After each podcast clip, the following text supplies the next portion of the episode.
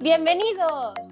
¡Holi! Bueno, bueno, acabamos temporada y acabamos por todo lo alto, así que no vamos a alargar la espera y Romina, cuéntanos qué traemos hoy. Hoy tenemos un episodio muy especial. Va a ser una especie de segunda parte de uno que ya hicimos, pero hoy va a ser más chulo porque tenemos dos invitadas, que son Judith y Silvia, que son ilustradoras, son amiguitas mías de aventuras, compañeras de mamarracheos, y bueno, pues aquí las tenemos. ¡Holi! Hola. ¿Qué, tal? Bienvenidas a Culturilla. Gracias. muchas gracias, señora. Qué ilusión. Nos hace mucha ilusión que estéis aquí. A ver, ¿dónde está mi taza de té? Como buenas señoras que tenemos que aquí hacer eh, la hora del té. O sea, mm, yo he sido aquí engañada pensando que iba a tener una taza de té, pero no, pues oye, que no ha ocurrido. Por lo que sea, no, no ha sucedido. Me tragaré la saliva, chicas, no pasa nada. Venga. Pues eso que decía, que como va a ser una segunda parte, vamos a hablar un poquito de anime, pero no tanto recomendar animes, sino vamos a hablar de lo que es el mundo en general del anime. Y si os parece bien, ¿por qué no hablamos un poquito del primer anime que vimos o del que nosotros creemos que fue el primer anime que vimos? Buah, vale. Venga, pues empieza tú ya que estás hablando. No, guau, mi primer anime. Bueno, pues no sabría si decir que fue Dragon Ball, porque mis hermanos estaban súper enganchados a esa buena serie. Pero sí que tengo que decir que a mí no me caló tanto Dragon Ball. A mí la serie, no sé si fue la primera, pero la que más me caló fue Carto Sakura. Yo me acuerdo que oh. ese anime fue verlo y yo me enamoré instantáneamente de la estética. Y ahí descubrí que era otaku. Fíjate tú por dónde, cómo son las cosas. Otaku por sorpresa. Otaku por sorpresa, que yo me acuerdo que me encantaba, me veía. Bueno, es que yo la descubrí que mis primos tenían el Canal Plus y lo echaban por ahí. Y después me acuerdo de que dos años más tarde o así lo echaron por el K3. Me acuerdo que era el canal de Cataluña. Y yo me acuerdo que lo echaban por ahí y todas las tardes, que me lo trababa todo. Me compraban los libros de artbooks, de estos, de, de las clam. Tenía el vídeo, tenía las figuras, me compraba. Bueno, yo eh, me encantaba. Y bueno, ya eso fue como una introducción hacia un mundo sin salida y muy oscuro. y bueno, luego, el ataco que soy ahora. Exacto. Luego hablamos de la oscuridad del anime, pero vamos ahora por lo bueno. Ese otaku ya es oscuro de por sí, yo ya te lo digo. Bueno, también es verdad. Pero bueno, Silvia, ¿cuál es el Eso tuyo? con salida. Pues no sé si os acordáis de un anime que se llamaba Azuki. Sí. Pues era, era este de. A ver, si os digo la verdad, no me acuerdo tampoco muy bien de qué iba yo. Yo me acuerdo que era un anime como muy puro de, de unos niños de, pues no sé, como de 10 u 11 años. Y la protagonista era una niña con dos coletitas así muy simpatiquilla que tenía un, un crash con su compañero del cole. Y en verdad solo iba de eso la serie, de sus cosas de niños de colegio y de sus romances y tal, pero a mí me pareció una serie súper tierna y la recuerdo con mucho cariño. Y ya después de eso, Sailor Moon, pero quería mencionar la primera primera que era Azuki, que era una ternurita de serie, ya luego que recuerde bien bien Sailor Moon, que allí, igual que dice Judith, que su perdición era Sakura, mi primera perdición fue Sailor Moon. Vamos, comprarse los muñequitos de los chinos de Sailor Moon. También tenía, tenía la oca de Sailor Moon, yo de hecho. Estoy orgullosa por mi logro. Muy bien. Eso me supera. Eh, allí empecé a comprar, empecé a comprar mangas, a ver el anime cada día. Eso fue los, los inicios de mi caída a los infiernos. Caída, sin, sin, regreso. Sí, sí, total. Aún estoy cayendo, ¿sabes? Pero bueno, empecé bien, empecé con Azuki. No sé con qué empezarán los niños de ahora, pero yo empecé con eso. ¿Sara? Yo iba a decir Sailor Moon, pero cuando Silvia ha dicho Azuki, digo, yo también miraba esto. ¿Verdad? me he sentido muy identificada contigo y creo que el proceso fue el mismo. Vi Azuki, luego supongo que también Doraemon y ya Sailor Moon fue mi perdición y me acuerdo con cinco años en el sofá sonaban las campanas esas clásicas del inicio de Sailor Moon y yo me ponía a saltar, a bailar, a cantar y mi madre de fondo gritando que te vas a caer, que te vas a caer y yo que no, que no. Y ahí vivía mi vida, mi infancia, era feliz. ¿Y tú, Yo creo que el mío también fue Doraemon. O sea, he tenido que preguntar en plan, ¿cuál es el anime que yo veía cuando era pequeña? En plan, a mi madre, mi madre. Yo creo que Doraemon porque era lo que veía antes de ir al cole. En plan, me sentaba ahí, me tomaba mi lechecita con mis galletas y veía Doraemon. Y luego sí que fue Sakura también como con Judith. Es que yo creo que Sakura fue un boom para las niñas de los 90. Sí, Sailor Moon. Sí, pero yo Sailor Moon no lo veía tanto, veía más Sakura. Y Bueno, yo pero- creo que, que entre de las chicas así de nuestra edad que ahora rondamos ya los 30 años, no mentira. Eso es mentira. sí por vosotras. Sí, sí. Bueno, hija, una que ya es más vieja que. Bueno, en fin, que me acuerdo, bueno, me acuerdo, no, que en verdad con todas las chicas que hablas y que son otakus y tal, todas las chicas que empiezan es con Sakura y con Sailor Moon y chicos Dragon Ball. Eso sí. Así eso por lo general, que después hay excepciones, que yo me estoy acordando también que yo veía a Heidi, que Heidi es súper antigua, yo creo que lo veía Es mi madre cuando era jovencilla, pero que yo me acuerdo que a mi Heidi me lo ponían y yo living con Heidi, y con Niebla, y con su pandilla. Mm, Igual que de nieve. Marco. Es verdad. Mm, sí, sí. Madre mía. O sea, yo creo que al final todos hemos crecido más o menos, más o menos con lo mismo. Sí, bueno, al fin y al cabo era lo que había en la tele, ¿no? Para aquella época. Sí, es básicamente. que no había mucho más. Mm. No, porque yo me acuerdo también, es verdad que aquí en Cataluña nos hemos, bueno, nos han alimentado mucho el tema del, del Japón, ¿no? De lo Japón, del anime y todo esto, porque estaba el canal del 3xla.net, Mm. que eso quizás ya cuando éramos más adolescentes, quizá. Pero yo me acuerdo que estaba el canal Super 3 que ponían un montón de animes, que era el canal el K3 y después el 3xla.net, que lo echaban por los mediodías. Que yo ahí fue cuando descubrí que echaron eh, Utena, que bueno, ya hablaremos más tarde de Utena. Y bueno, y al fin y al cabo, animes de que yo aún al día de hoy los recuerdo con mucho cariño porque eran los animes que me ponían a mí en el, en el 3xla.net, en el canal de Cataluña. Que Mm. por ejemplo en otros en otros sitios de España no sé hasta qué punto están alimentando tanto la fantasía otaku como aquí en Cataluña que yo supongo que también tendrían sus canales y sus cosas. Pero chica aquí una habla desde siendo catalana y viviendo su infancia en Cataluña entonces pues mira Sí, porque me parecería raro que en otras partes de, de España, o sea, que no sea Cataluña, eh, le dieran tanto bombo al anime como en el Super 3 y en el 3XL, sinceramente. sí tal cual yo creo que debe de haber eh seguro que habría en bueno yo me acuerdo One Piece ahora que lo pienso en Telecinco lo echaban por las mañanas y también echaban Hantaro y todas estas cosas o sea que sí, Sí, que ya había, éramos, ¿eh? ya éramos más mayores, bueno, más mayores. Ya Pero en la, en la 2, en la 2 daban Digimon cuando Sí, éramos Sí, Claro. Cierto, daban. Digimon. Lo que pasa es que, o sea, daban Y anime, Línea de Gauti. pero, pero es que los daban muchas veces por canales de pago. Y yo, por Sí. ejemplo, no, te- no tenía, o sea, estaba Jetix, estaba, no sé qué más canales había, no me acuerdo, Pero pero el Canal Plus, que está diciendo yo lo de Sakura, por Sí. ejemplo. muchos los hacían por canales privados. En tele pública, yo creo que en Cataluña sí que le dieron mucho bombo, pero fuera, igual ya era más de tele privada. Bueno, por quizá por eso también el Salón del Manga se hace en Barcelona y no en Madrid, por ejemplo. Y es como, vamos, el sitio perfecto para juntaros todos los otakus y compartir allí vuestra oscuridad y vuestras luces y, y todo eso, ¿no? Yo, Sí. me, yo me aparto porque realmente estoy muy desconectada, ¿no? Pero sí que es verdad que en Cataluña yo también recuerdo mi infancia que fuera la hora que fuera había anime. Siempre. Por la mañana Doraemon. Al mediodía tenías Utena, el Detective Conan.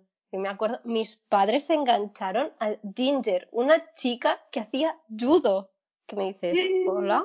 Salía a Barcelona, como dato curioso, el Ginger. Sí, Es verdad. es tan antigua la serie que iba como que tenía que prepararse para las Olimpiadas de Barcelona 92.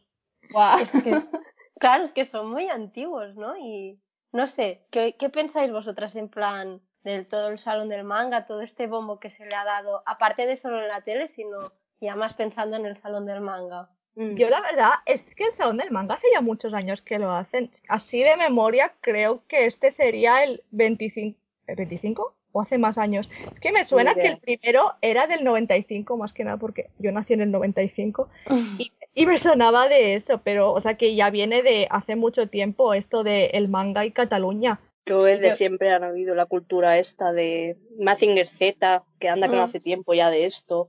Mm. Yo recuerdo nacer y nacer con anime. Y yo soy del Sí. 92. O sea que Vale, agüita. en, en el 94 se hizo el primero, porque este es el, el aniversario 26. Ah, pues mira, Vale. tela marinera, o sea, tela. Y lo que ha crecido, ¿eh? Porque yo me acuerdo Sí. que antes hacía, ¿dónde se hacía Silvia la- antes? Eh, el primero de todos lo hacían en la estación de, de Francia, la estación de trenes de Barcelona. Sí, y luego lo llevaron a la Farga de Hospitalet. Y Mm. fíjate tú que eso se quedó pequeñísimo, porque cada vez había más otakus. Esto era como una gripe, una enfermedad que se fue expandiendo hasta que al final lo totalmente. Y cuando yo era, yo era pequeña, iba al salón del manga, me acuerdo que había, no sé si os ubicáis cómo es la farga, pero había como tres colas, o sea, tres vueltas alrededor de la farga para entrar, porque es que realmente es un recinto muy pequeño para Sí. toda la gente que entraba, que, que al principio había 50.000 personas, por decir algo, pero es que ahora cada año están yendo como 120.000 personas. Vez más Sí. récords. Y eso ya ni de coña cabía en la farga, o sea, era imposible. Claro, por eso lo llevaron a la Fira, ¿no? Sí, y ahora lo hacen en, en Fira Barcelona. Que yo recuerdo que la primera vez que fui, que fue hace relativamente poco, que yo creo que sería 2013 o 2014, que es decir, nunca había ido antes, llegamos a las 9 de la mañana, pero hasta las 3 de la tarde no entramos. Dios. De la cola que había, sí, sí, era, era creo que el sábado, y fue como, madre de Dios, que no entramos nunca. Y luego era como, ya no salimos. Vaya, vaya imagen te Sí, sí. llevarías del Totalmente. Sí, manga dije, digo, pero ¿dónde estoy? ¿Qué es esto? Yo creo que no te dejaban entrar porque te vieron no, no válida y dijeron esta para afuera. Dijeron, ¿esta, esta que tiene que venir aquí, aquí a hacer nada? Pues ala, Pero ahí estaba ella como buena otaku esperando hasta las 3 y ya por pena te dejaron pasar. Claro Yo creo que que fue sí. eso, ¿eh? Seguramente, me vieron la cara y dijeron, venga, va, chiquina, Y pobrecita. había entrado todo el mundo y dijeron, va, ahora pasa tú, ¿no? Digo, Sí, sí. Pero yo siempre que he ido tengo muy buenos recuerdos, debo decir. sí, sí, sí. Es decir, yo me lo paso súper bien, o sea, me siento como en familia, más. Totalmente. Los otakus somos muy acogedoras. ¿Cuál fue vuestra primera vez en el salón del manga? En plan, Silvia, por ejemplo, ¿cómo fue tu experiencia la primera vez que fuiste al salón del manga? Era tan pequeña que no me acuerdo. No, no, lo digo en serio. Yo, igual el primer año que fui, quizá era el 2000 o 2001, porque, porque bueno, mi primo mayor le gustaba también mucho el mundillo así, manga y anime. Entonces, yo cuando tenía 5 o 6 años, como soy de aquí de Hospitalet, ya iba con mi familia al salón del manga. Entonces, le tengo muy buenos recuerdos al salón del manga de esa época, porque es como íbamos toda la familia, me hacían disfraces cutres. Qué guay. Iba ahí súper feliz. Un año fui vestida de nené de Shin-Chan con mi bata del, co- del, co- del ¿Qué cole. me dices? Eso no me habías contado. Su rata callejera.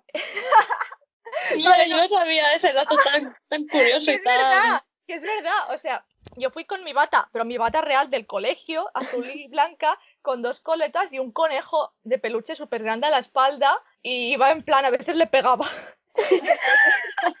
Ella metida el personaje. El personaje se comió a la persona tal Claro. y entonces yo, hace un montón de años que voy, este supongo que, que no iré porque no habrá. Básicamente. Esperemos que sí. Mi amiguita, el corona. Pero, pero ya te digo, eh, igual fue el 2001 la primera vez que fui, que había cartones a tamaño real, yo qué sé, con un dibujo de Inuyasha o de Goku y te podías hacer fotos con él y yo vivía por eso. Wow. ¿Y tú, Judy? Buah, pues yo igual que Silvia, no me acuerdo porque era tan pequeña y también lo mismo, yo tengo dos hermanos mayores que, bueno, ellos también les gusta el tema este del anime y tal, que de hecho, en parte gracias a ellos o por culpa de ellos, me gusta el anime y el manga, ¿no? Entonces, pues me acuerdo que yo iba con mi familia y nada, creo que iba al primero que hicieron, que lo hicieron en el sitio este donde dijo Silvia que ya no me acuerdo porque yo soy así, tengo memoria... la estación de- la estación de Francia. Pues ahí, pues la estación de Francia yo me acuerdo que, que iba. Y después nos pasamos a la Farga, también iba a la Farga. Y después con eso de la Plaza España. O sea, yo creo que he ido, no todos los años, pero sí que he ido a casi todos. Ya desde bien pequeña. Pero a mí, por lo que sea, mi madre no me hacía cosplay ni nada porque a lo mejor no me quería tanto como yo pienso. Y yo iba disfrazada de, de Judith, que bueno, bastante disfraces. También te lo digo. Ya bastante lo personaje. mío. Bastante tengo con lo mío de la personaje que soy como para que me hagan otros personajes. Bueno, y ya que estamos ahora sí hablando en plan así más en general, ¿qué opináis de la diferenciación que hay por géneros en el, bueno, en el manga barra anime, en plan el seinen, el shonen, el shoujo, ¿cómo lo veis? Vamos a empezar diciendo que Japón es un país un poquitín machista. ¿Cuál no? Pero Mm. Japón tiene cosas oscurillas, supongo. Y les gusta mucho encasillar, ¿no? Quizá. No sé. Pero como todo en la vida, al fin y al cabo, se supone que hay animes para mujeres y animes para hombres y no por el simple hecho de hay animes para gusto de todos. Se supone que está el anime shoujo, que el shoujo sería para chicas jóvenes, y después estaría el shonen, que el shonen es como el padre de- del anime, ¿no? Es como, es el género por excelencia del anime. Cuando tú piensas en anime, piensas en Dragon Ball, en One Piece, en Naruto, que eso sería shonen, que es eh, mangas dirigidos para un público pequeño adolescente. Y masculino, ¿no? Masculino, exacto. Sí, sí. Obviamente. Mm, La opinión es negativa. ver Sakura. Hombre, pues un poco. ¿no? Porque ¿qué es esto de encasillar tanto? Que al fin y al cabo vivimos encasillados. Ya entramos en una tienda de ropa, ya primero está la sección de mujer y eso lo tenemos todas clarísimo. Sí, es sí. encasillar. Pero bueno, esos serían los dos que sería para un público más bien adolescente. Después estaría el Yosei, que es para un público femenino, pero en este caso sería más adulto, de mujeres adultas, o sea que en este caso nosotras tendríamos que consumir mangas eh, Yosei. Supuestamente es lo que nos tocaría a nosotras. Pero Por bueno, edad y, por, y por género. eh, Pero somos adultas. En principio, mi DNI, según mi DNI, dice que sí. De mente yo no lo tengo ya tan claro, pero eso ya, mm, movidas mías, es otro tema aparte. Y después estaría el Seinen, que el Seinen es lo opuesto, es para hombres, varones, como no, y para aquella una edad adulta. Yo sería un poco los cuatro géneros diferenciándolo en mujer y hombre. Y después sí que es verdad es que estaría el género Spokon, que el Spokon es deporte. Está el Yuri, que es manga lésbico o anime lésbico. Y el Yaoi, que es manga eh, homosexual de gays. Bueno, que en verdad es de gays, pero lo miran más mujeres que gays. Eso sí que es verdad, como dato curioso. Yo misma, por ejemplo. Tú misma, pues ya está, hija. Ya está. Pues, ole tu puñete. Ay, Yo tengo Dios que mío. decir que alguno también me he leído, porque aquí yo no voy a ir de santa, ni puta ni santa. O sea que yo sí que es verdad que algún de esto ya hoy me, me he leído y me ha gustado, me ha agradado. Así que Pero nada. sin vergüenza ninguna, quiero decir. Ah, yo no pasa bueno, nada. yo la vergüenza en estos temas como que las perdí hace tiempo ya, hija. Pero Pues sí, no es un esto que me suele gustar, porque yo sinceramente el romance me, pero sí, está muy bien. ¿Y qué más hay de géneros? No sé, Silvia, di tú algo, anda, que yo estoy... Eh, el Kodomo, que es para niños, en plan. Ay, sí, Doraemon. cierto. Doraemon, Shin-chan. Bueno, Shin-chan, mm, Sí. Bueno, niños como que a lo mejor no es. a ver, se supone que es para niños. Lo que pasa es que, Que aunque luego. tú fueras disfrazada de nene y le han vendido como que fuera de niños, como que a lo mejor Shin-chan, por lo que sea, Shin-chan no es para niños. al pabrot, quizás no es tanto para niños. Y no niños Culé, porque culé. todas nos identificamos con Ume Matsuzaka. Bueno, eh, ya lo digo desde aquí, que es la mejor personaje de Shin-chan, si lo digo. Sí, sí, realmente sí. Y lo que quería decir es eso, mangas para niños, pues Yokai Watch, que por alguna razón en España no ha tenido tanto éxito, pero es muy chulo también. Ella Eh, defendiendo. no, a mí me gusta Yokai Watch. Nunca lo he visto, no he tenido el placer. Es que son muy monos y les han intentado dar así un poco de push en España, pero por alguna razón no ha tenido mucho éxito. Vaya, bueno. La gente prefiere One Piece. Bueno, El- vamos a entrar en el tema que le gusta a la Judith, que es la parte oscura del anime, que es lo que está deseando ya que no puede más. Ya vamos tarde. Bueno, Bueno, no eh, yo hubiera empezado ya por esta parte, porque bueno, yo ya sabéis, chicas, que me encanta la cultura atrás, me encanta recolectar mierda y yo vivo por y para estas cosas, chicas. Entonces, es que pues, no sé por dónde empezar. Por Quizá podríamos empezar por el mágico mundo que mi buena amiga Silvia sabrá, el simpático Por- de Devianar. Ah, vale, pensaba que ibas a, pensaba que ibas a decir algo es? más turbio. En plan, me No, ibas a no, exponer de, de alguna Uh. cosa. ¿Qué cosas? No, no, En yo plan- hablar de Devianar. En plan, no sé, Silvia se come a gente y luego... Bueno, luego- eh, a lo mejor algún día te encontrarás un fanart de ti en DeviantArt haciendo eso, porque efectivamente una de las cosas oscuras que podemos encontrar en DeviantArt de fetichistas, de otakus y de gente que le gusta el cartoon y todas estas cosas es de chicas gordas comiéndose a gente ¡Ah! y después esos señores que han sido eh, devorados aparecen la silueta en la barriga. ¿Cómo os quedáis, Ay? Dios mío. Fatal. qué asco. Yo me quedo anonadada.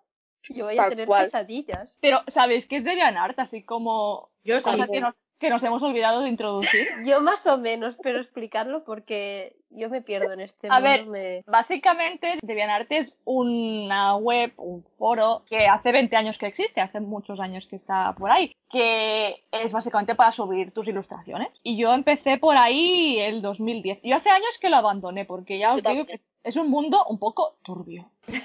Pero bueno, ha salido artistas muy famosos de allí, así que realmente hay gente que tiene mucho, mucho nivel, pero lo que pasa es que hay también gente, pues bueno, hay mucha miseria, vamos a decirlo así. como, como bien nos ha expuesto Judith, hay todo tipo de las cosas más tiernas a los fetiches más oscuros que puedan pasar por la mente de el buen otaku medio. Desde lo que ha dicho Judith, que tiene el nombre de Bore con V, si lo queréis buscar. No, gracias. Esa Creo del que libro, todas las oyentas de culturilla lo van a poner, lo van a poner, lo van a, Sí, ay, lo van a sí, escuchar. sí. Uy, cómo está ella, lo van a ver, lo van a visualizar y van a tener fantasías. Lo Hombre, compartiremos en Instagram y esas Claro. cosas. Por favor. Es Vamos a ser canceladas, también os lo digo. como Bore, Yo pero no quiero saber nada. Sí, si sí. alguien le ha picado el gusanillo. ¿Me dejas, Judith? Yo sería de esas. ¿Me dejas Sí, que con alguna miseria? Tanto, por favor.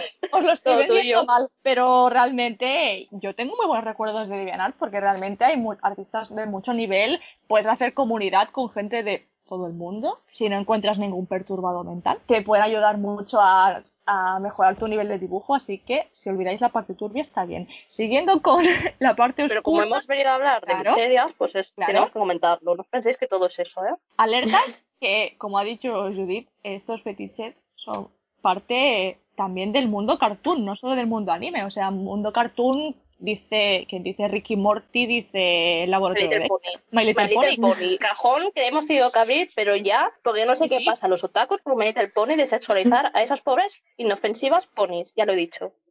Hala. Bomba. Me callo. Sigue. Siguiendo con este turbio mundo, hay un fetiche muy importante con los pies. O sea, los pies, como Quentin como concepto. Como Quentin Tarantino hay mucha gente. Y hay muchas ilustraciones de pues cualquier personaje anime. Pues, Shizuka mismo, de Doraemon. O cualquier personajillo de anime que se os ocurra, con los pies ahí en primer plano como súper detallados. Que dices, ¿por qué el resto del dibujo es anime normal y de repente el primer plano del pie está tan perfectamente detallado? ¿Qué te pasa? Y así, 500.000 ilustraciones. 500.000 por lo menos. O sea, esta gente no está ok. No, desde No. luego. No, realmente no. ¿Qué más Vale. hay? Ay, sí, después había también una de estos que son señores que se quedan embarazados. Que son como señoras, pero son señores. Y es muy gracioso porque Silvia, cuando íbamos en degustación, me enseñó una imagen doctor Dr. Smith de Phineas y Fer que estaba embarazado de nada más y nada menos que el Perry el ornitorrinco, No. chicas. ¿qué por favor. Sí. El traumita. eh, real. Una cosa... Eso, eso es una subcategoría del yaoi. O sea, creo que hay bastantes Ah. mangas precisamente que van de eso, de hombres embarazados. Sí, sí, sí, los omegas, ¿no? Se le llama como la No, leche. no, no, eso es otro mundo chungo. ¿No? Que no sé si lo sabéis, vosotras lectoras de yaoi, que es el Omega Verse. Yo sí que sé que es el omega, y el beta, y el alfa. Sí, pero no. Romina no está informada, ¿sabes? Tampoco. Yo no. Pues cuenta, amiguita. Sin entrar en muchos detalles porque no me apetece entrar. Básicamente, Omegaverse es una fantasía en que hay dos tipos de hombre. Hay alfas y hay... Ahora no sé si son betas u omegas. Son betas. Son betas. No, no, no. Los betas son la gente normal, los alfas Vale. son como el macho dominantes y los Sí. omegas son las preñadas. Sí, pues es un mundo muy feral, en plan, se dominan mucho por las hormonas, los alfas son hombres que son como machos alfa, en plan, que huelen ahí las feromonas y son pues unos empotradores, y los ellas. omega, los omegas son unos pobres hombres que son todo el día acosados porque desprenden ahí muchas feromonas, sí. claro, y los otros no se pueden controlar y es todo muy salvaje y extraño, y a quien le guste, pues bien por ellos, pero es un, es un mundo perturbador. Yo desde aquí digo que yo conozco la existencia, pero que yo no me he leído y lo digo muy en serio, ¿eh? O sea, yo algo me he leído y tal, pero no me gusta, sinceramente. Que si no lo diría, ¿eh? Que no pasa nada. No te vamos a Judith. Un poco A estas la verdad. ya. Ya, ya, pero que no, que conste en acta. Aquí. Queda registrado. Vale, vale, vale. No yo no quiero después que se me vea una imagen de mujer súper perturbada, que lo soy, pero en ese caso, pues no. No tanto, ¿no? No tanto. Vale, venga, los furros, los furros, los furros. Bueno, me encanta. Uh, bueno, ya hemos sacado mi, mi, mi tema favorito y lo sabe bien Silvia. Eh, pero bueno, mi tema favorito es de desplaticar sobre los furos. O sea, no entiendo, no comprendo qué les pasa a esa gente que les gusta ¿Por qué? ¿Pero qué son? Vamos a ver. ¿qué son? A ver, a ver, Eh, deja- yo tengo, te- estoy intentando sacando, sacarme el máster en furros, así que lo, Ahora tú lo y después yo yo. despotico, porque yo Vale. les tenía muchas ganas a los furros. ¿Esto qué es el club del debate? Totalmente. Vale. Básicamente un furry o un furro, según la RAE, porque parece que están en proceso de aceptarlo o ¿Ah, algo así. sí? Bueno. Bueno, en el Twitter de la RAE dicen que se tiene que decir furro y no furry. Ah, bueno, pues perdóneme usted. Si lo dice la. RAE. Es El español, el español correcto. Vale. Furry viene de fur, que es pelo, entonces furry es peludo. Básicamente son animales antropomórficos. Lo que viene a ser, si habéis visto Digimon, pues Huergarurumon, que es un lobo que va a dos patas Es y que, y que está muy fuerte. O Depende en qué dibujo puede tener incluso tres patas. Guiño, guiño. La tercera pierna. Exacto. Poca broma que ahora hablaremos de las miserias. Sigue, Claro. amiga. Pues básicamente es eso. Hay ejemplos más normales como puede ser el Tony de Tiger o, a ver, decidme un animal de, de cereales, el de los tigretón. Ay, sí, el tigretón, tía. Claro, Bueno, claro, el tigretón. Tigretón es un ¿El de furry. chetos? el Es. Chester, la mascota de los chetos. Cualquier Pues animal que tenga conducta humana y que sea medianamente humanizado, ya sea porque va a dos patas, porque habla tal, tal, es un furro. Habéis consumido mucho contenido furry durante los Totalmente. años Sin sin haberos dado cuenta. nada de eso. Totalmente. Siendo Sin saberlo. Sin saber ni ser nada de eso, hemos sido furristas. Pues me parece fatal porque yo desde aquí digo que odio a los furros, a lo- bueno, a los furros, odio a la gente que les gusta los furros. Voy a ser cancelada en muchos sitios, pero es que no lo entiendo, o sea, no los odio, ¿vale? Pero es que no lo entiendo, es que yo lo siento mucho, yo soy madre de un gato y a mí no me toquéis a los animales, tío, no me los toquéis porque son seres súper puros y no me los puto sexualicéis, enfermas, que estáis todas enfermas, tío. Que- Basta ya, desde aquí, desde Culturilla, hago un llamamiento a todos los furros, dejad en paz a los animales, por favor, dejadlos, gracias. Muy bien, ha quedado clarísimo. Bravo. La denuncia. No, no me vais a dejar defenderlo. No, Venga. pues te voy a escupir. No puedes, estás muy lejos. Nos hemos ido un poco el tema porque realmente no tiene tanto que ver con el anime. Los furros, yo he mencionado Digimon, pero también me parece algo bastante occidental barra americano. Está muy de moda en lo Sí. que es el mundillo, mundillo fan más bien occidental. Los Pero japoneses- amiguita, entre tú y yo sabemos bien bien que entre el mundo de otaku y de furros está muy cogido de la mano. Y eso lo que sabemos sí, que nosotras sí. súper Hombre, bien. lo sabemos de primera mano. Por eso. que no siempre es en plan sexualizado. Mirad al, al, No, al, sexualizado no, pero al tía, eh, de los chetos. si tú buscas... No, por una cosa es furro como de la leche espuleva, que también hay un simpático Es verdad, personaje... el- O la el- vaca que el- ríe. O la vaca que ríe, pero el problema de los otakus furreros es que sexualizan a esos personajes que en principio son inofensivos y después si tú buscas furros y tal, es que yo he visto imágenes, tío, sin yo buscar nada de esto y cosas de estas, de, por ejemplo, de DeviantArt, de Instagram y tal, yo qué sé, eh, cualquier furro, eh, algún Digimon a lo mejor con unos pectorales que te cagas con una tableta que no lo tiene ni, ni Nacho Vidal, ¿qué dices tú? Pero qué coño acabo de ver, tío, enfermas, basta ya.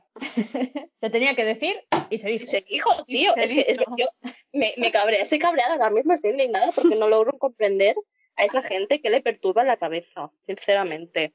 Hay gente para Y- todo. Y también tenemos que hablar del tema lolis, que eso también es muy perturbador. Ahí, ahí. Vamos a Pues venga. lolis. Venga. Oh, Dios mío. Explicad un poco qué son para la gente que no acabe de entenderlo bien. Explica tú que a mí se, se me da muy mal explicar. Vale. Básicamente, el término loli viene del libro Lolita de Nabokov. Si no, Sí. Sí, sí, si sí. no voy perdida, que No. bueno, va, de, va de una chica, bueno, de un hombre que tiene una obsesión con la hija, la hija de su mujer, creo, con su hijastra, y es una chica muy jovencita, en plan como de 13, 14 años. Entonces, el término es para los anime con chicas que igual tienen 20, 25, 500 años, porque son, drago- son dragones milenarios y tienen la apariencia de 11 o 12 años, que es muy, muy, muy problemático. Y es una problemática en Japón no solo en el mundillo manga anime, sino también con personas reales. O sea, es un. En Japón realmente tienen un problema muy grave con sexualizar menores y gente que parece menor. Tal cual. Pues es bien lo que decías tú, Silvia, ¿no? Que a veces ponen esa pedrastía camuflada con demonias que tienen 500 años, pero está claro que eh, el cuerpo que tienen y a veces incluso la personalidad son de crías de 10 años. Pero que bueno, como son dibujos y como son, mencionado antes, demonias de 500 años, pues, ah, azúcar, ah, es que no es humana, o sea, va de todo. Pues no, tío, porque primero estás sexualizando un cuerpo que no deberían estar sexualizados porque primero, eh, qué puto asco. Y después otro tema también que igual de mal. Bueno, por ejemplo, hay un manga que es súper conocido mundialmente y sobre todo en Japón que se llama To Love si mal no recuerdo. Que Sí. bueno, es una serie que es, aparte de súper machista, es pedrasta, eh, mujer objeto, tal cual. O sea, la hermana del protagonista la socializan de una manera y tan solo tiene 11 años. Yo cuando me enteré que esa niña tenía 11 años dije, qué puto asco. Qué horror. O sea, por Dios. Un Claro. horror. Y por ponerte un ejemplo así súper globalizado, que es un, es un anime y es un manga que el- entre el mundillo otaku lo conoce todo el mundo. ¿Alguna imagen de tu Loveru ha visto? Para Mm, ponernos un poco mainstream, ¿sabes? ¿Qué te quiero decir? Sí, sí, sí. sí. Pero que tienen una problemática bastante heavy con estos temas. Sin ir más lejos, no sé si veíais un anime cuando erais pequeñas que se llamaba Kenshin el guerrero samurai. Lo editaban en fascículos, así que quizá lo habéis visto o habéis leído el manga. Uy, sí, ya sé que lo vas a decir, ya sé, ya sé. Y pues el autor fue detenido por posesión de pornografía infantil. Muchos autores de manga que están, bueno, muchos quizá no, pero es una problemática bastante común ahí en Japón de autores de manga que realmente sí que tienen pues problemáticas de, de defender esas cosas y de poseer pornografía infantil real. Porque claro, es, es horrible que esté dibujado, pero es que también lo defienden en- con personas reales, o sea, es Sí. un problema muy grande en Japón y que por desgracia está muy normalizado en el mundillo otaku occidental. Real. Eh, los animes que veíamos de pequeños, por ejemplo, Doraemon, salía todo el rato Shizuka, que tiene ¿cuántos años? ¿10? Sale Diez, todo el rato, sale todo Y el rato, alto, ¿eh? sí, sí, 10 años como mucho, sale todo el rato bañándose y Novita siempre que entra por la puerta mágica se la encuentra desnuda y es como, ya Sí, con sí, 10 Esa señora años se sentía sucia, por eso necesitaba tantas veces acudir a su buena bañera. Claro, o sea, porque tratáis a una niña de 10 años ya. O sea, ya quitando que realmente la personalidad de Shizuka es ser una chica, porque no tiene personalidad, la- su personalidad es ser la chica del grupo. No tiene, Es verdad. no tiene más profundidad que esa. Y ya la sexualizan en una serie que es bastante tierna, quitando esas es para cosas. niños. Para niños. Pero Es realmente es muy en- general, en- ¿no? En casi todos los animes y casi todos los mangas hay esta figura de la mujer sexualizada y ya de la niña sexualizada, ¿no? Es como Sí, sí. delirante y no sé, es sucio. A mí me cuesta Sí. volver a ver, por ejemplo, episodios de Doraemon, darme cuenta de estas cosas y digo, yo miraba esto de pequeña, es que no, no es, no es normal. Totalmente, pero nosotros lo teníamos tan normalizado porque nosotras al fin y al cabo nos hemos tragado Doraemon de pequeñas Sí. y también no me escandalizaba, así que pensaba de, es que sinceramente tampoco sé lo que pensaba, pero tampoco me ponía las manos en la cabeza, pero ahora cuando eres adulta te das cuenta realmente de la problemática que hay, ¿no? Que ya desde pequeña nos está enseñando que la mujer está súper sexualizada en todos los mangas animes, solo que nosotras de pequeñas no nos dábamos cuenta porque al fin y al cabo hemos mamado con eso, pero Sí. que cuando eres mayor, ostras, pues yo a lo mejor, depende de qué cosas, no sé si le dejaría ver a mi hijo o a mi hija, ¿eh? porque a lo mejor no me apetece que aprenda esos valores o esas cosas. Claro.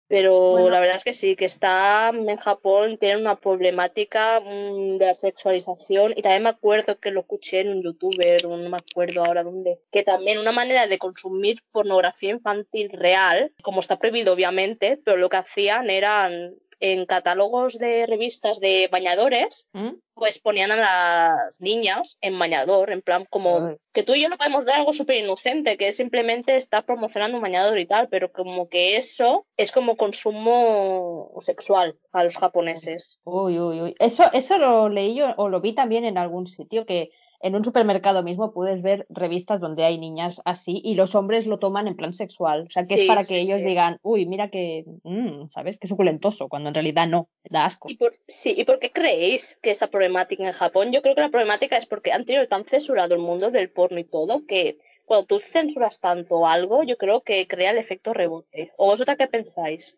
No, yo opino igual, ¿eh? O sea, bueno, ya que estamos hablando de esto, vamos a hablar del hentai y el ecchi y todo este rollo, que es muy perturbador. Mucho. o sea, O sea, no vamos a entrar en eh, detalles. ¿Queréis ver hentai? Lo Bueno, veis. yo sí quiero Pero- dentro, que yo me he visto algunos de estos. Yo mm, he visto, porque yo ya sabéis que yo curiosa siempre.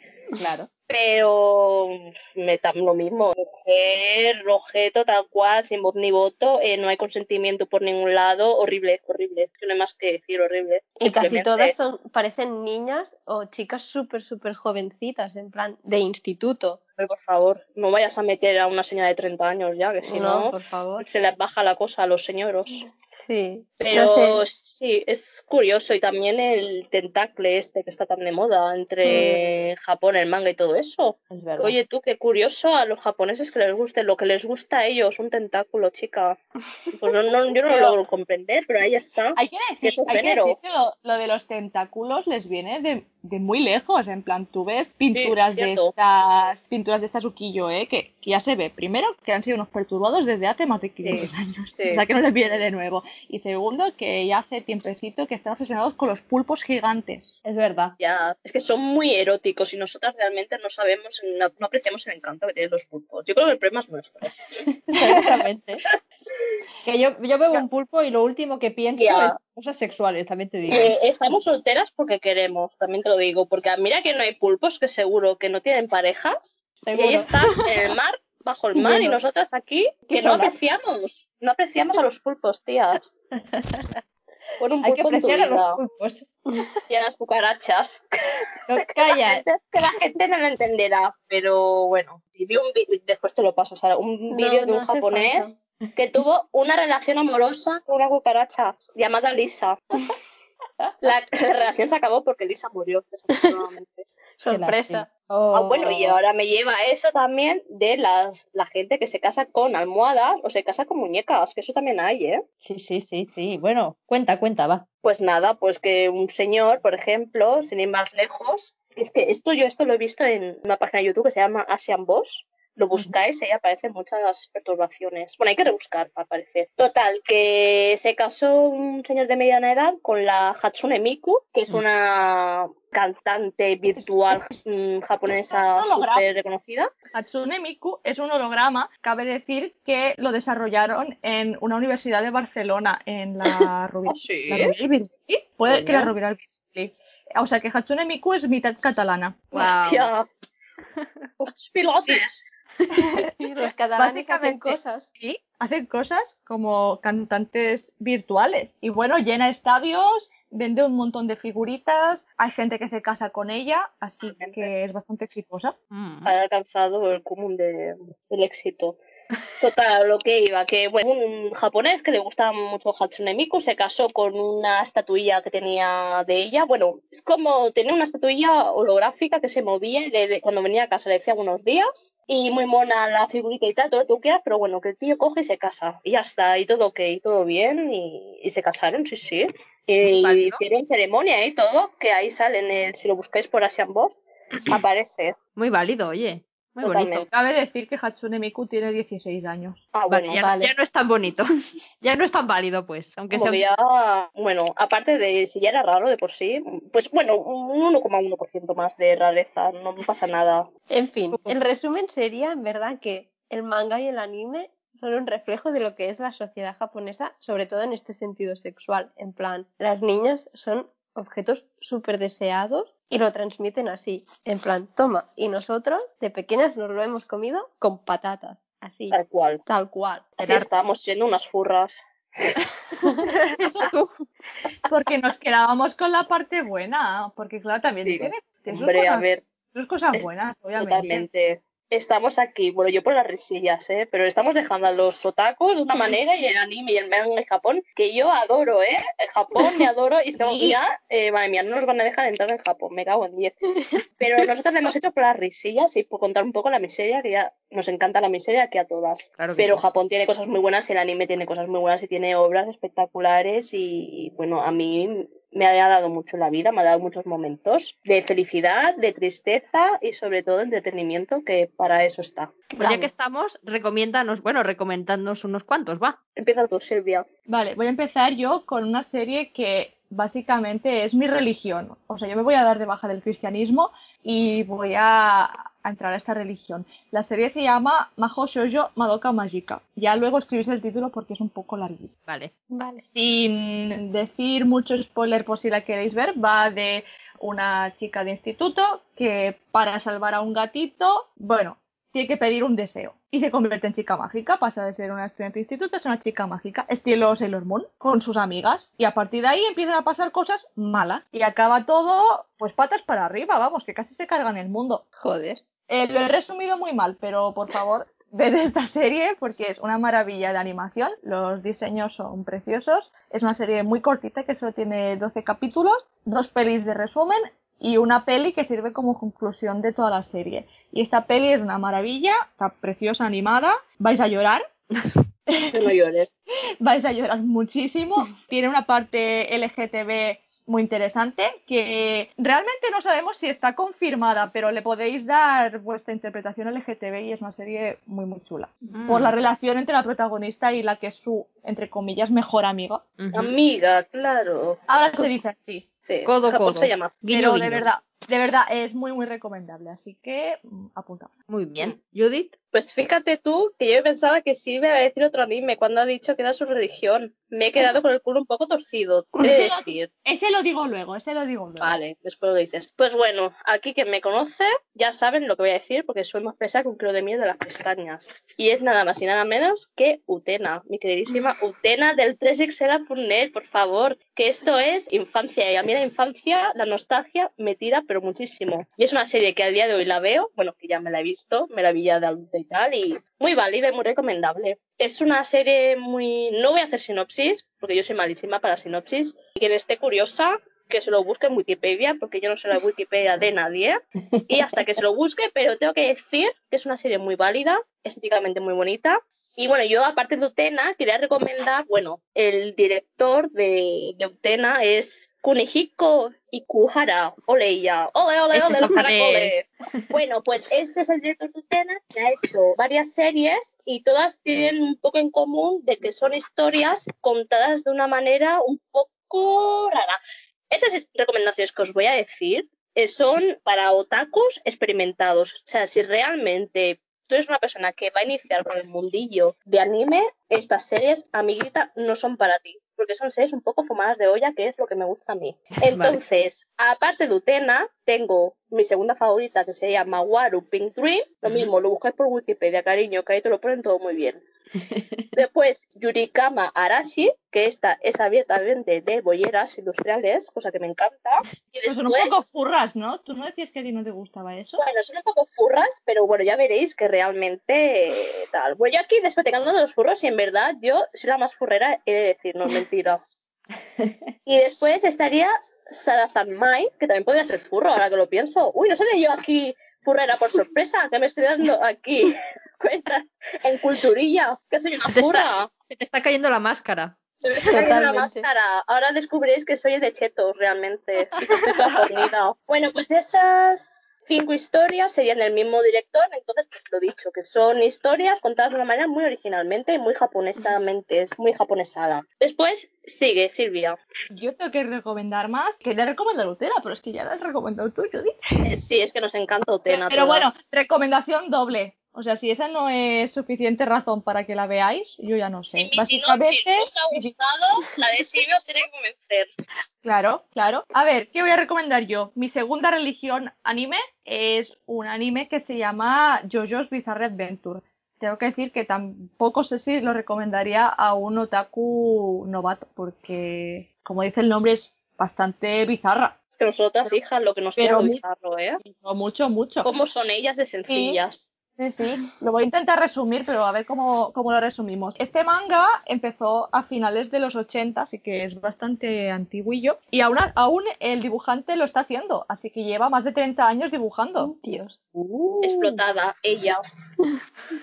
Mirad si le gusta su historia, que lleva 30 años dibujándolo. Es y que así, le da. sí, así muy por encima va de una familia, que es la familia Joestar, y su enemigo mortal, Dio Brando. Y de cómo la enemistad de una familia y un señor muy loco dura muchas generaciones. Así muy resumidamente, e incluye pelearse con el poder del sol, Lo más normal del mundo. lo más normal del mundo. A mí me pasa cada día. Sí, yo me- ¿Cuándo voy a comprar el pan? Si no está la baguette que yo quiero. A ver, yo me Vale. peleo contra el sol. Y a partir de allí, unas temporadas más tarde, deriva a algo tipo X-Men, por decirlo de alguna forma, que es que cada personaje tiene como un superpoder, ya sea desde curar gente, parar el tiempo, crear bombas instantáneas, de todo un poco. Si os gustan los superhéroes, quizá os gusta esta serie. No sé cómo resumirla, pero básicamente es eso. Y tiene ocho partes. Cada parte es sobre uno de los descendientes de la familia Joestar, que es la que mencionaba al principio. Dio aparece muchas veces y es una historia que se desarrolla durante ciento y pico años y bueno, hasta el día de hoy. Y es muy interesante, muy bizarra y Es el clásico. dibujo, el dibujo no es para todo el mundo, todo se ha dicho, pero Es, es, es raro, es raro. sí, pero es una serie realmente muy muy original y está en Netflix. Es muy... Americanizado. Eso. Bueno, Vale. el estilo de dibujo al principio es muy, muy vasto. En plan, a ver, manga de finales de los 80, tipo Mm. El puño de la estrella del norte o mazados tipo Dragon Ball en sus inicios. Ahora no porque son unos tirillas, Mm. pero Han Pero bajado al de hormonas. sí, sí, sí. Al principio es muy vasto, pero luego el, el estilo de ahora es muy chulo. Y ya os digo, está en Netflix. Las tres primeras temporadas está doblado al castellano con un doblaje que particularmente no me fascina, pero está en Netflix accesible para todo el mundo. Muy bien. Y hasta aquí mis recomendaciones. ¿Solo dos? Uy, ella. A buen entendedor, pocas palabras, Pues bastante. me parece fatal, porque yo aquí traigo eh, como cinco más y voy a quedar de Otaku Suprema, que sí soy, pero bueno. Pues ya está, no pasa nada. Tú para adelante Sí, con la vida. tranquila. Sí, bueno, pues yo, como soy muy pesada, vengo a recomendar más series porque quiero que todas seáis otakus, ¿vale? Vale. Y que estéis igual de malitas que yo. Qué generosa. Sí, sí, vengo a recomendar una serie que a Romina eh, la llevo acosando desde hace un montón de tiempo, pero la muy canalla no se digna a ver este anime y se está perdiendo una joyita. Y es nada más y nada menos que Nana, que cuenta la historia de dos chicas que comparten el mismo nombre, Nana. Una es Punky y tiene un grupo de punk. Y la otra es una pija que lo único que le interesa en la vida es buscar su amor. Y comparten piso, que eso no sé si lo he dicho. Total, muy válida. Es una serie que sí que recomendaría a alguien que no está familiarizado con el mundo otaku ni nada de esto, porque al fin y al cabo es una serie que es bien podría ser imagen real. Y entonces es muy bonita, es muy triste. A mí me parte el alma, sí que es verdad que la recomiendo, sí, pero sí que es verdad que recomendarla es un poco hija de puta. ¿Por qué? Porque no está acabada. Porque a la autora, la simpática autora del manga, no le ha dado la gana de seguirlo. Y nos ha dejado a medio tacus con el corazón partido. Y yo estoy que no puc mes. Y quiero un final para Nana ya. Hashtag final para Nana. Lo Gracias. pedimos, lo pedimos desde Culturilla, por favor, Sí, señora, acábelo. Ahí, Azagua, termina Nana, cuyons. Change.org para Por que favor. acabe Ana. Yo, Oh, pues, o sea, entonces, entonces voy a recomendar yo uno. No me puedo Comenta. quedar. Es un manga y un anime que, que yo sepa, a Judith también le gusta mucho. El manga se llama Gals y el anime Joder, Super. Gals. Dios. que de qué va la, a ver así como resumen las gals son una subculturilla japonesa que bueno así por encima parece que son chonis pero es una subcultura japonesa así como de los 2000 que igual habéis visto fotos alguna vez que son las típicas chicas estas que van con plataformas súper altas con minifalda la cara Mm. súper maquillada con brillitos y los móviles con un montón de colgantes es muy muy japonesa esa estética la verdad Que no se confunda con Gyaru, que yo hasta hace poco pensaba que era lo mismo. es lo mismo No es lo mismo. es lo mismo Antonia, si me dijiste esto que no era lo mismo, y yo pensaba que era lo mismo, Bueno, eso lo debatimos fuera de aquí. mejor. Pues va a correr la sangre. Pelea, pelea, pelea. Y bueno, es Pelea la, de zorras. y bueno, es la historia de tres chicas que son, son de esta subcultura, cada una con su estilo, una es más pijilla y sale con hombres por dinero, así que realmente es un reflejo muy real de la cultura japonesa. Es una chica que sale con un señor mayor. Una es más deportista, la otra es pijilla y la otra es pues más garrulilla. Pero es un manga muy tierno que no hay, no hay sexualización ninguna, o sea, es muy puro, la verdad. Es una historia que es de hace también bastantes años. Yo la leía cuando era pequeña. Tiene que tener mínimo 15 años el manga. Pero se puede ver como de- desde una perspectiva bastante feminista porque las tres tienen unas personalidades muy interesantes, no son las típicas pánfilas de, de manga. Hay mucha sororidad ahí, se llevan todas muy bien. Y, y además el dibujo es muy bonito y la estética es muy chula. Así que, recomendad. Muy bien. ¿Qué más? Algo más tiene que haber, ¿eh? Yo no me creo con una otaku como tú experimentada, solo puedo recomendar tres. Y encima, eh, uno de ellos, eh, las girls estas, que hace mucho tiempo de ellas. Bueno, en fin, yo voy a por otro anime, eh, Devilman Crybaby, lo mismo lo podéis encontrar por Netflix, me encanta. O sea, es una serie que si te gusta lo cruel, te va a gustar. Sí, eso iba a decir. Entonces, que es sí, muy es muy cruel. cruel, ¿eh? Sí, sí, es, du- es durita, es durita y tiene una animación un poco rara que a mí particularmente me gusta mucho porque creo que funciona muy bien para el tipo de historia que están contando. Eh, después, sigamos, porque ya que nadie tiene más que decir de recomendaciones, aquí soy la única otaku ahora por lo visto, pues nada. Silvia, ¿algo que decir al respecto? Que yo veo muchos animes, pero luego nunca me acuerdo de cuáles son los que los que realmente quiero recomendar. Ya, bueno, pues entonces sigo, chica. Sí, el En micro es todo tuyo. Sí. vale, recomiendo, a ver, al fin y al cabo esto lo va a saber todo el mundo, pero Shinjeki no Kyojin, que es una serie que está súper recomendada por todo el mundo y es una serie que, aunque no te guste el anime, lo vas a conocer o lo habrás visto seguramente o conocerás a tu vecino, el que no es otaku pero que le gusta. Lo mismo, está muy bien la serie, muy épica, tiene una banda sonora chulísima, una animación chulísima. Está mi crush del anime por excelencia, que yo no me suelo enamorar de los dibujitos, bueno, de pequeña sí, ¿eh? que yo de pequeña tenía un crush con el Rukawa de Slandman, que bueno. Pero he de decir que a mí, leve de Shingeki no Kyojin, a mí ese buen dibujo, oye, pues que las líneas están muy bien hechas, ¿eh? Yo creo que está muy, muy, muy bonito, dibuja muy bonito el autor. En fin, Shingeki no Kyojin, mucha adrenalina y es súper épica, recomendadísimo. Después, si te quieres echar unas buenas risotadas, que a mí es lo que me gusta, te recomiendo Gintama. Gintama es una fumada, no te la puedes tomar en serio para nada esa serie. Después sería, por último, ya he puesto, y me callo ya que soy más pesada que todas las cosas, Freeze Basket, que es una serie que está actualmente ahora en anime FLV, no, mentira, bueno, anime FLV sí, pero está, bueno, en una página de estas de anime que lo veis online, que es una serie que es antigua, que se hizo el anime en los 2000, ah, no recuerdo en qué año, pero me acuerdo que en el 3XL.net o en el K3 el curso partes creo que salía. Y volvieron a hacerlo, la serie, hace dos años o hace un año, y la volvieron a hacer, pero ya adaptada al manga, totalmente, porque la primera adaptación que hicieron no la adaptaron hasta el final. Y en esta nueva adaptación sí que van a hacer el, cierre, van a adaptar tal cual al manga, que el manga está cerrado, y también van a cerrar el, el anime. Y es un shoujo, es muy bonito, simplemente es una historia muy tierna, y nada, ¿qué más os puedo decir? Pues ya está, aquí tenéis un poquito de todo. Tenéis series romántico para más adulto, para más de chica joven, para más de, de crías. Tenéis acción, tenéis comedia y tenéis japonesadas fumadas, japonesadas máximas. O sea, ¿qué más se puede pedir a la vida? Y después, los hombres fornidos de la Silvia, los yoyos. ¿Qué más queréis? Tengo que Eh, que buenísimo. Basket es furro. Tía, eh, no se yo furra. Sí soy. Son animales. Tía, o sea, se transforman en animales cuando los abrazas, pero no son animales. No hay. eh, no te ponen al gato sexualizado, por favor, Silvia. No me hagas quedar como lo que no soy, ¿eh? Desde aquí te lo pido, por favor. No lo niegues. Judith, ya, está, ya estás expuesta, lo siento. Me voy del podcast ya, que estoy enfadada.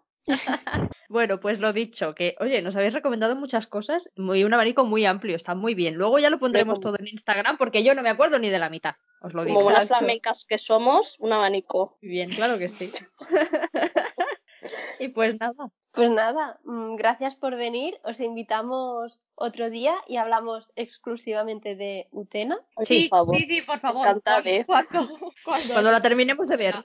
Sí, yo la estoy volviendo a ver, a ver si esta vez la entiendo. Por favor. Y si no, hay un canal de YouTube que se llama Rayo Confuso, que te hace una explicación, pero mejor primero la veis Utena y después si no lo entendéis, miráis Rayo Confuso y te hace la sinopsis así un poco y la... ¿Cómo se llama ahora esto? El análisis, coño. Análisis de la serie. Y te explica, pues bueno, lo que a lo mejor nosotros a primera vista no, no captamos. Y. Perfecto. muy válido. Pues lo veremos por si acaso. Sí. Sí, no, por si acaso no, segurísimo. Vale. Pues nada, eso, muchas gracias por haber A participado. vosotras. Y- por tenernos. Eso. Ya veis, estáis más que invitadas a, a este podcast. ¿Estáis seguras? Porque como habéis podido ver, eh, aquí la amiga es un poco pesada. No, pasa nada. Está bien porque es diferente, quiero decir, es otro sabor, ¿no? Es otra, Sí, otra cosa diferente. Yo me he reído un montón, así te lo digo, Sí, ¿eh? yo Quiero también. Decir, pues mira, mientras que os riáis, más vale buen humor que el buen humor, chicas. Como dice una grande de España, que también tendremos que hablar de figuras históricas de España. Quiero hablaremos. ser hablaremos. invitada. por y la favor. cultura atrás. Los otakus no nos duchamos, pero unas buenas risotadas, eso sí. Pues, digo, qué mínimo. Bueno, pues ya lo sabéis, aquí tenéis vuestra casa cuando queráis. Sí, exacto. Gracias. ¡Arigato! ¡Arigato gozaimasu! y nada, pues eso, que... que- Así no se puede acabar seriamente. Bueno, chicas, yeye, nos vemos en otro podcast. Venga, ala, nos vemos, que vaya bien. Chao. Adiós. Adiós, bye bye.